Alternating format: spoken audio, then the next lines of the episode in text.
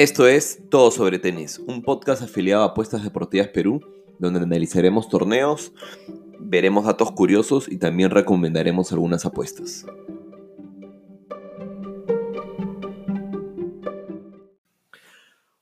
Hola, ¿qué tal familia? Eh, un fin de semana de nuevo con ustedes. Ha sido una semana complicada. Eh, más que semana complicada, en verdad ha sido un fin de semana complicado. Eh, la dinámica del día de hoy, primero quiero dejar algunos comentarios sobre las apuestas de los últimos tres días en el canal de apuestas deportivas. Luego vamos a mencionar lo sucedido en la semana del, tenis. Y por último, eh, vamos a entrar ya al, análisis del, Masters 1000 de, de Shanghai que acaba de, empezar el día de ayer. Eh, nada, primero vamos, o sea, vamos a lo rápido, por así decirlo, ¿no? Primero que nada, hemos tenido unos tres días desastrosos de apuestas. Este, no hay que ocultarlo. Eh, me jode mucho porque, nada, estoy tratando de dar el trabajo, estoy tratando de, llevar el Telegram, estoy tratando de llevar el, Instagram, estoy tratando de llevar este podcast. Eh, muchos saben, yo tengo todo el trabajo aparte, esto lo hago como, como hobby porque me gusta y porque quiero evidentemente compartir eh, lo que sé y, mi pasión con todos. Evidentemente, eh, de lo que se gana en las apuestas, yo siempre lo he dicho, es muy complicado vivir al 100%, tendrías que tener un stake muy, muy alto como para hacerlo, pero para mí sí es un ingreso adicional bonito, por así decirlo, que suelo, cuando un mes me va bien, o lo guardo para incrementar mi bank y poder eh, apostar con un stake más alto, o lo gasto en algún viaje, o lo invierto en algo, o me compro algo. Este. Eh, nada, que me guste. Y cuando un mes se pierde algo o pierdo algo, eh, lo que suelo hacer es si es que pierdo 5 unidades, lo que suelo hacer es ingresar 5 unidades más a mi bank para volver a estar eh, en, un, monto eh, igual y poder mantener mi mismo nivel de stake, ¿no? Este, así que nada, o sea, no, yo, no es que yo esté viendo de esto, el tema de los afiliados con las casas de apuestas, eh, de hecho que me podría generar algún pequeño ingreso, pero tampoco es, tampoco es Tampoco significativo porque las características del, apostador peruano, eh, del mercado peruano en general, es muy distinto al de Europa o al de Estados Unidos, donde sí se puede llegar a vivir de esto, porque se tienen audiencias mucho más grandes, se tienen canales de, de de casi, no sé, 40 mil, 50 mil, 60 mil personas. En Perú el mercado de las apuestas se está desarrollando recién, hace unos años. Hay muchísimas casas de apuestas ya hoy en día, lo cual creo que también le ha quitado competitividad al tema y lo ha hecho un poco más complicado.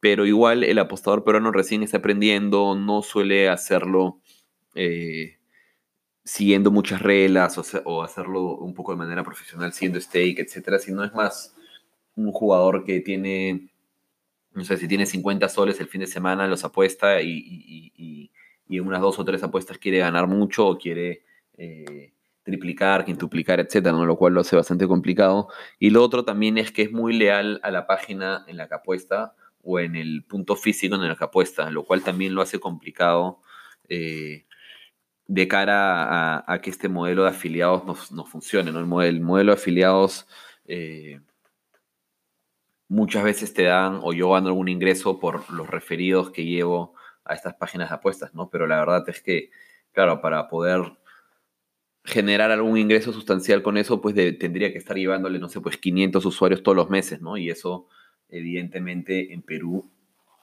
por el momento, es casi imposible, ¿no? Mi, idea es, eh, evidentemente, seguir acá para, para, cuando ese momento llegue y, y haber, eh, haberle metido la chamba suficiente a este canal para que este canal se logre convertir en algo que, que nada, en un referente y, en algo en lo que realmente creo que yo puedo estar orgulloso, ¿no? De hecho, una, de mis metas este, a inicios de año era llegar a los 5000 a los 5000 eh, a las 5000 personas en el grupo de Telegram. estamos en 4.200. Eh, no sé si lo vayamos a lograr, nos faltan 800 personas en dos meses y medio. De hecho, si invirtiera o haría cosas de este estilo, eh, podríamos lograrlo, ¿no? Pero la verdad es que no, ahorita lo, poco que se genera todavía eh, de referidos mes a mes, lo reinvierto en publicidad en, redes sociales para seguir creciendo y cuando se acaba, y cuando se acaba eso, se acaba la publicidad del mes, ¿no? Entonces, estoy tratando de hacer que esto crezca pausadamente, pero también es difícil, es difícil cuando, cuando, cuando es una iniciativa que si bien no toma muchísimas horas del día, me toma una o dos horas todos los días, este, sin descanso, porque las apuestas y, los torneos no paran, son de lunes a domingo. Entonces, nada, lo menciono esto porque si bien no, si bien no es que haya recibido comentarios malos por tres días malos que hemos tenido, eh, yo aún no, yo hago una para y hago una, y hago una autorreflexión porque, nada, si ustedes están perdiendo plata y les fastidia, imagínense a mí perder plata y encima recomendar y hacer que los que me siguen pierdan plata, ¿no? Así que nada, el sentimiento es, es bastante peor, ¿no? Pero bueno, solo quería repasar brevemente las apuestas que hemos dejado para un poco ejemplificar lo que nos ha pasado esta semana, que en verdad no, no lo encuentro creíble casi. Habíamos empezado el mes bien, habíamos sumado tres unidades durante la semana. Y nada, entre el viernes, sábado y domingo dejamos siete apuestas. Hemos fallado eh, seis o siete, dependiendo cómo lo quieras ver, porque una eh, la, pagaban completa. Yo creo que la gran mayoría se había aprovechado de ella. Pero bueno, nada, la primera fue un Huancayo y menos de 3.5 goles. Ya comenté, Huancayo tuvo como 65% de posición de balón, tuvo como 20 tiros, el arquero del, equipo contrario fue figura, él simplemente no quiso entrar. Bueno, perdimos esa. Este, después una, una combinada de Djokovic Opelka, Opelka sí perdió bien contra Milman, esa sí fue una sorpresa. El siguiente fue un ambos anotan en el partido del Dortmund y Friburgo, más el que el Bayern Múnich ganaba, nos comimos la sorpresa del Bayern Múnich y el ambos anotan que era lo que más pagaba, salió. La siguiente combinada, que era Real Madrid más gana Schalke, esta, eh, nada, la pagaban completa, el Schalke le empataron en el minuto 92, pero este, la verdad es que espero que muchos hayan podido aprovechar y realmente recomiendo que muchas veces es preferible ganar el 95% de tu apuesta que arriesgarte eh, eh, hasta el final, ¿no? Muchas veces, este, y más sobre todo cuando los partidos están tan ajustados, es preferible salir, ¿no? El que había, se había adelantado en el minuto 75 más o menos, ya estaba el partido, estaba 1-0, faltaba poco, es mejor salir y, lo he venido recomendando muchas veces, ¿no? Eh, después una combinada de goles en Francia, donde, no, donde nos quedamos por un gol. Después hemos tenido el menos 2.5 goles que le metimos a Municipal contra Comercio. El, primer tiempo acabó 0-0 y luego en el, y el partido acabó 2-1. Este, con dos goles en menos de cinco minutos que evidentemente nos arruinaron la apuesta. Y bueno, luego nada, entramos en el menos 3.5 del Barcelona y el menos 4.5 en, en el Juve Inter. El Juve Inter salió fácil y en el del Barça simplemente tres goles en 10 minutos también nos terminaron de malograr la apuesta. Este, así que nada, ahorita, ahorita encontramos el mes en casi menos 7 unidades. Recién empezamos, pero igual fastidia y quiero transmitir eso, ¿no? O sea, si a ustedes ahorita les fastidia, evidentemente yo que soy el que se está metiendo toda la chamba, eh, me fastidia mucho más. Y más también cuando hemos incrementado el stake, este, aún más, ¿no? Mi stake estaba en 30 dólares en la unidad, ahora lo hemos subido a 150 soles porque estoy jugando solo en Retabet, pero 150 soles que son 45 dólares aprox, ¿no? Este, ahora el tipo de cambio está cambiando un poco, pero por ahí, por ahí, por ahí, por ahí estamos, ¿no? Vamos a hacer el cálculo igual. Pero sí, estamos casi por ahí. Así que nada, eso de cara, de cara a mi pensamiento sobre el canal y etcétera, espero que, espero que lo encuentren eh, honesto y sincero, porque, repito, soy yo el que se está metiendo en la chamba, soy yo el que está compartiendo, soy yo el que está tomando el riesgo de tratar de crear algo. Este, y evidentemente a mí también me fastidia y me frustra cuando las cosas evidentemente no salen, ¿no? Por eso es, también es preferible dar un paso atrás, descansar uno o dos días, eh, refrescar cabeza y regresar con todo, ¿no? Pero bueno, ahora vamos al tenis, que en verdad es el motivo principal de este canal. Perdónenme que haya, utilizado este espacio para, para compartir todos estos pensamientos. Pero bueno, nada, vamos al tenis. Este, acá, sobre el tenis sí estoy bastante contento. Eh, estoy bastante contento porque ya es segunda semana en la que logramos sacar mucho beneficio de las apuestas que dejamos eh, en estos análisis de los torneos, ¿no? La primera semana, acá tengo el Excel, déjenme abrirlo. La primera semana que dejamos apuestas recomendadas a campeón, nos jugamos 7 unidades. Nos jugamos 7 unidades a campeón entre los torneos de Chengdu y Suhai. Y acertamos la cuota 22 de Carreño, ganando 10.5 unidades. O sea, al final salimos con un beneficio neto de 3.5 unidades, que está muy bien. Este, y luego, la semana pasada, eh, también decidimos, acertamos a los dos campeones, pero solo acertamos eh, a uno realmente en apuesta porque con Djokovic no apostamos, ¿no? En el, en el ATP, en el ATP de Tokio hicimos el análisis, de hecho varias cosas salieron, salieron como las esperaba, ahorita, ahorita voy a ir al cuadro para ver ese, entrar un poco más detalle. Algunas evidentemente no, porque siempre digo que no somos eh, adivinos ni nada por el estilo, ¿no? Pero nada, hicimos el análisis en el ATP de Tokio, decíamos que la semifinal, la, primera semifinal de arriba la pronosticamos como Djokovic-Gofan, lo cual salió eh, a la perfección. Y que Djokovic evidentemente lo veíamos súper campeón del torneo, que si Djokovic estaba bien, lo veíamos súper campeón del torneo. Si Djokovic por ahí arrastrar molestias, no valía la pena jugársela a una cuota 1.73, que en verdad no tenía ningún atractivo este, de cara a un campeón del torneo, ¿no? Eh, por otro lado, también mencionamos que si es que Djokovic estaba acá, era por algo, ¿no? O sea, Djokovic no es de los que suele arriesgar, pero uno nunca sabe cuando estás en una lesión, siempre la lesión puede, puede regresar, ¿no? Entonces sí, al final Djokovic estuvo al 100% y terminó ganando eh, de muy buena forma. Por el otro lado de la semifinal, en Tokio, tuvimos Opelka Milman. Esa sí no me la esperaba para nada, considerando que Milman partió desde la quali. Este, y por el lado Pelka tampoco, ¿no? Eh, realmente pensamos que podría haber sido Fritz, pero que terminó cayendo en primera ronda contra Pelka. Entonces, tuvimos una buena lectura, ¿no? Con, el tema de Gofani y Djokovic y con Djokovic campeón, pero no lo aprovechamos.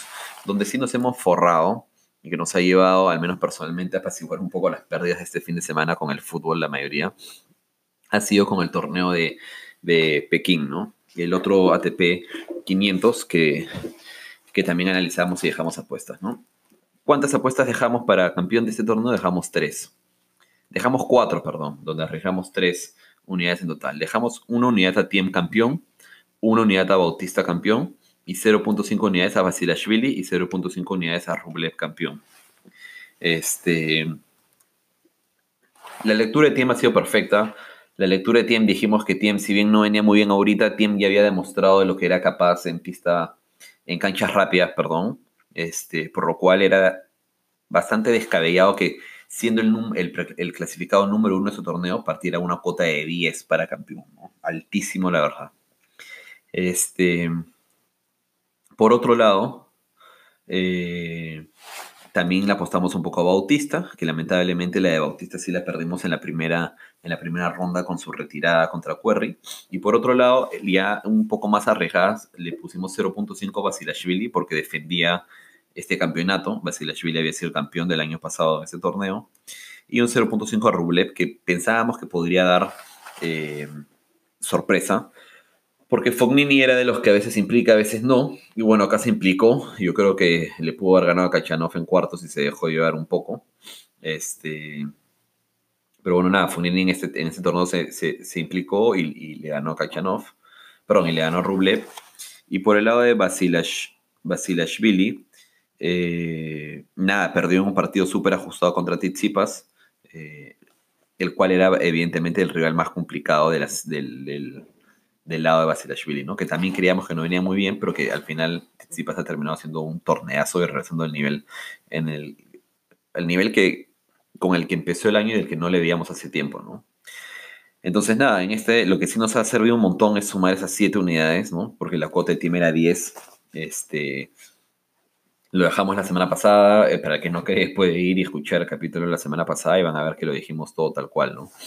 Entonces, eso sí nos ha ayudado en verdad bastante para, para terminar de cerrar el mes de, septiembre, que lo habíamos terminado un poco en rojo. Ya actualicé las estadísticas y bueno, ahora estamos en un mes bastante acertado. Y yo recomiendo a todos que escuchen estos análisis de mes porque esas apuestas, ya lo dijimos la semana pasada, van a contar igual para las estadísticas del mes. Entonces de ahí no hay que, oye, yo no le puse, yo no la pude, yo la, vi muy tarde, etcétera, porque al final este, son apuestas que igual sirven y que, estamos evidentemente analizando y nos estamos tomando el tiempo, el tiempo de hacerlas, ¿no? Ahora empezamos ya con el, con el, con el Masters, con el Masters 1000 de Shanghai o el Rolex Shanghai Master, un torneo mucho más bravo que los que hemos visto anteriormente. Es un torneo que reparte 8 millones de dólares en comparación de los torneos pasados eh, de esta gira asiática. Es el último de la gira asiática. Eh, una gira asiática bastante interesante porque es, pura pista rápida y se, asemeja muy... Le sirve mucho a, una clase de jugador, ¿no? Este...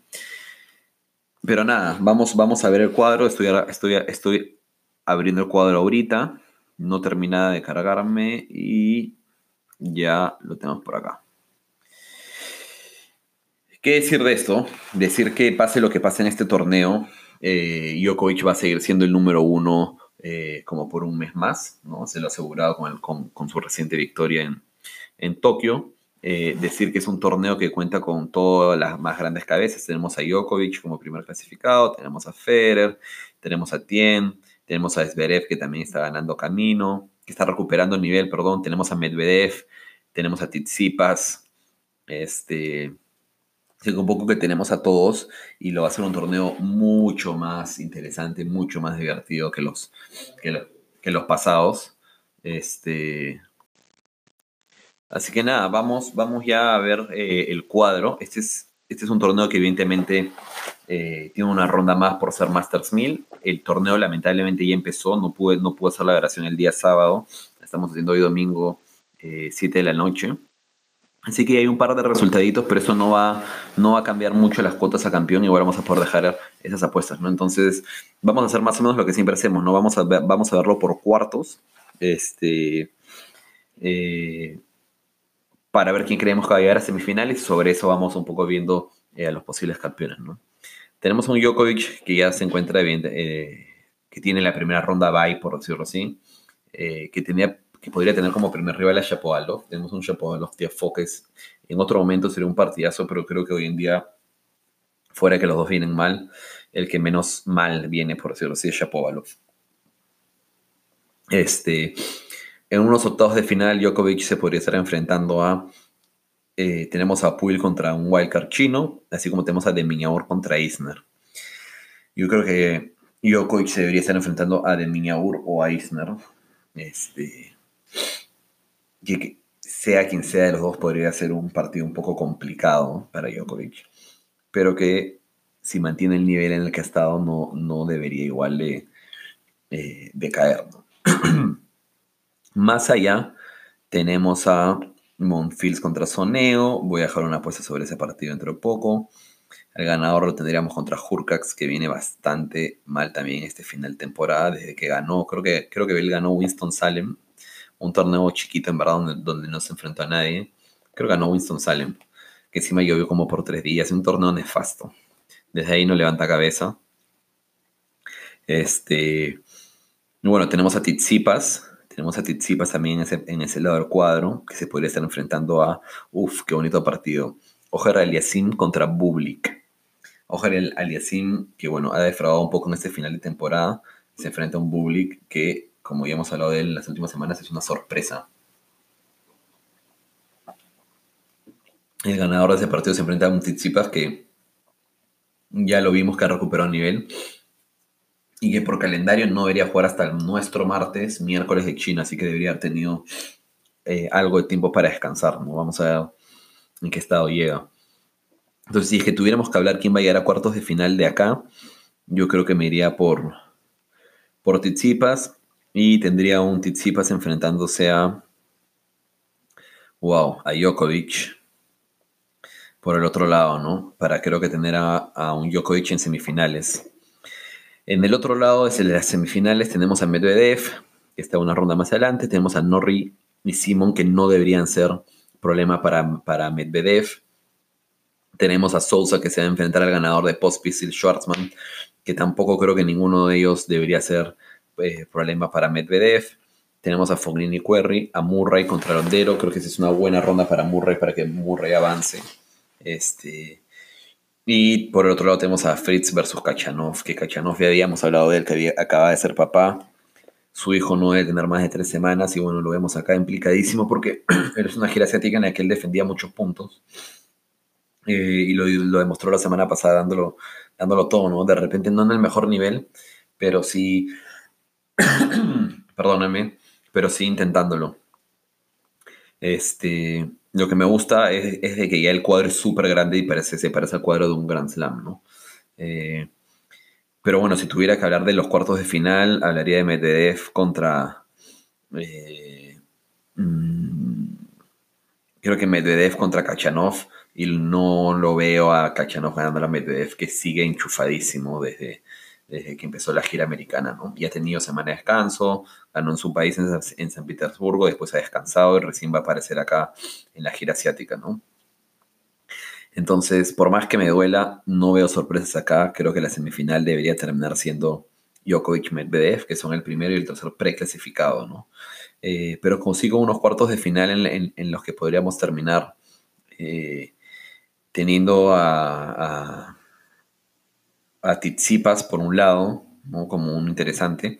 Y por otro lado, fuera de Kachanov, yo creo que inclusive eh, Murray podría tener algo de suerte, ¿no? Porque se enfrenta a un londero en primera ronda. Si es que no le pasa nada con sus lesiones, ¿no? Se enfrenta a un londero en primera ronda, el cual le, puede ganar.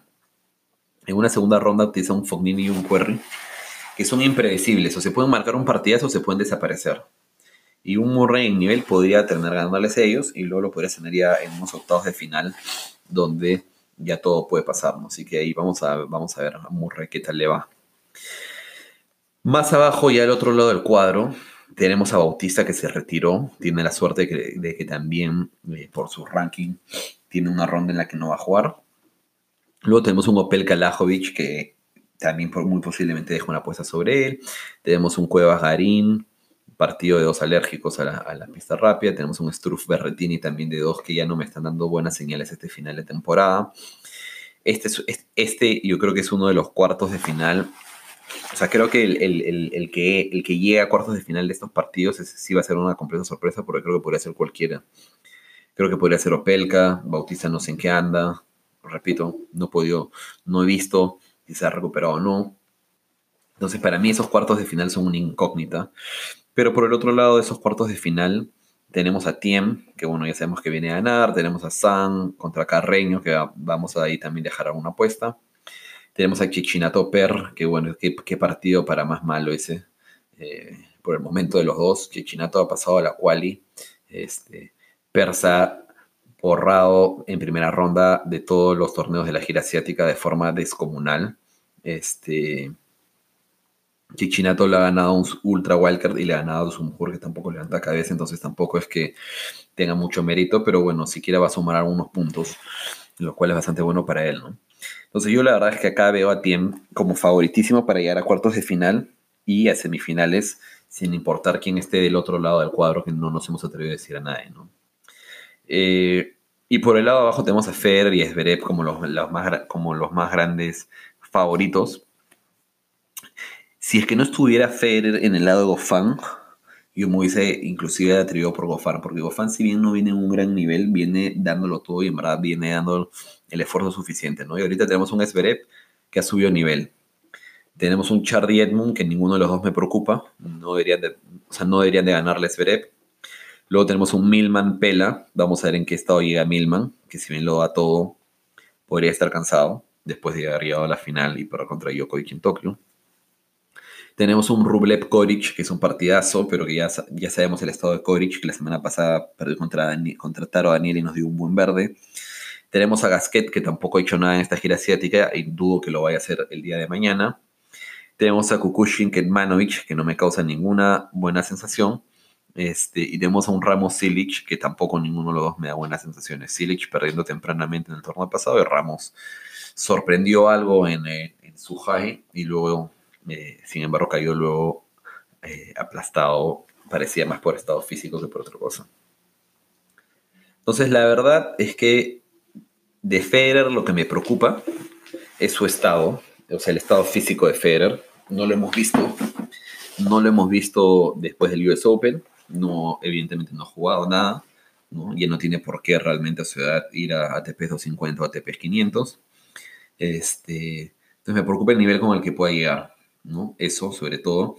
Y Desverev no dudo que va a darlo todo en este final de temporada para recuperar las sensaciones. Entonces yo creo que podemos estar teniendo un Zverev Federer y me gustaría eh, que Zverev diera batalla ahí este, y de repente poder estar teniéndolo a Zverev en, en, semifinales.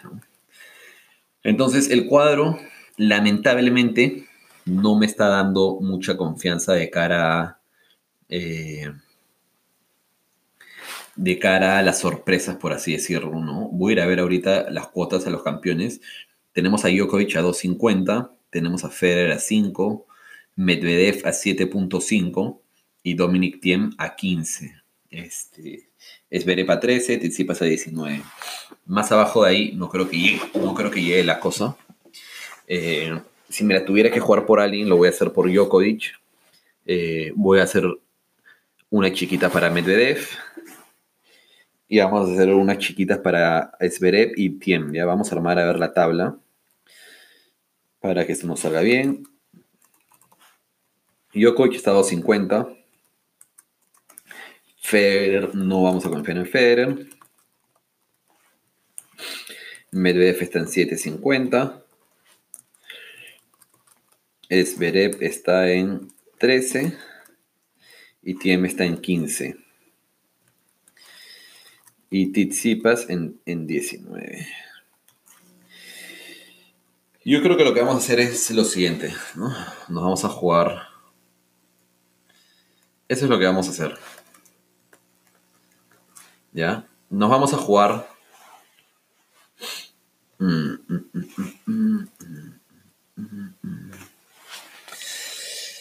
Nos vamos a jugar 3.5 unidades. ¿Ya? 3.5 unidades. Dos unidades a Djokovic campeón, a cuota 2.5. Por lo que si Djokovic gana, nos estaríamos ganando 1.5 eh, unidades, nada más. Tranquilito. No vamos a jugar una unidad a Medvedev campeón, a 7.5, por lo que si Medvedev gana a 7.5, menos las 3.5 unidades que estamos invirtiendo, estaríamos ganando 4 unidades y nos vamos a jugar 0.5 unidades a Tiem campeón. Tiem este, esa cuota 15, entonces 0.5 unidades a Tiem campeón también nos, daría, nos haría ganar 7.5 unidades, menos las 3.5 unidades que invertimos, nos haría ganar 4 unidades. Este, así que creo que esa va a ser nuestra jugada final. Eh, no, aunque no, vamos a, vamos a agregarle 2.5 unidades Vamos a agregarle 2.5, perdón, vamos a agregarle 0.5 unidades más a Djokovic para que sean 2.5 unidades a Djokovic, una Medvedev y 0.5 Tiem, 4 unidades en total. Entonces ya con eso cerramos las apuestas del día de hoy. Espero, de nuevo agradezco a todos los que han llegado acá, este, se puedan beneficiar de esto. Ojalá, ojalá sea una tercera semana en la que acertamos el campeón. Nada, solo les pido disfrutar este, no último Masters 1000 porque nos queda París, pero ya estamos llegando a la recta final del, año, estamos llegando a la recta final de la temporada de tenis. Este, lo bueno es que acabamos en noviembre y luego en enero empieza rápidamente de nuevo, entonces este, el tenis realmente casi que nunca para. Y me acabo de olvidar este, de, lo último que quería mencionar, es que no sé si ha pasado antes o no sé si Varías lo ha logrado antes, pero Varías es un joven jugador peruano que de hecho jugó en, la Copa en los Pana, en los Panamericanos para Perú. Este, es una de nuestras mejores raquetas de Perú hoy en día. Lamentablemente no tenemos muchos tenistas de tan alto nivel hoy. Pero acaba de ganar el Challenger de Campiñas, así que nada, unas felicitaciones para Varías, en verdad muy, muy feliz este, de este resultado. Espero que lo ayude a ganar mucha más confianza y que pueda seguir jugando, porque ya lo venía siguiendo eh, este año y nada, ha mejorado mucho el nivel. De hecho, venía de ganar un ITF hace como un mes, no era un Challenger, pero bueno, siempre los torneos van sumando sobre la moral y evidentemente es un jugador que se está especializando en, tierra batida. Este, y nada, espero que este, espero que este Challenger, lo repito, eh, le dé la confianza que necesita para seguir creciendo, porque no me, nada me gustaría más que tener a un peruano en el top 100 de nuevo y verlo competir en grandes torneos. Y por otro lado, también felicitar a, Nicolás Álvarez, que es otro, es otro tenista peruano que si bien este, no llegó a la final o no campeonado, también tuvo un resultado destacado en, este Challenger de Campiñas en Brasil, llegando a cuartos de final. Este, donde creo que la, creo que le falta un poco de experiencia, en verdad no los conozco personalmente estos jugadores, ni nada me gustaría. Eh, porque vi que tuvo muchas opciones de quebrar y no lo logró y, inmediatamente le quebraron, etcétera, y terminó eh, perdiendo el partido, ¿no? Pero nada, felicitaciones para Varía. Voy a ver de contactarlo, a ver si, nos da una entrevista alguno de estos días. Y bueno, nada, agradezco a todos de nuevo por haber llegado hasta acá y esperamos que esta sea una muy buena semana de tenis y de verdes en el canal de apuestas deportivas. Así que un saludo para todos.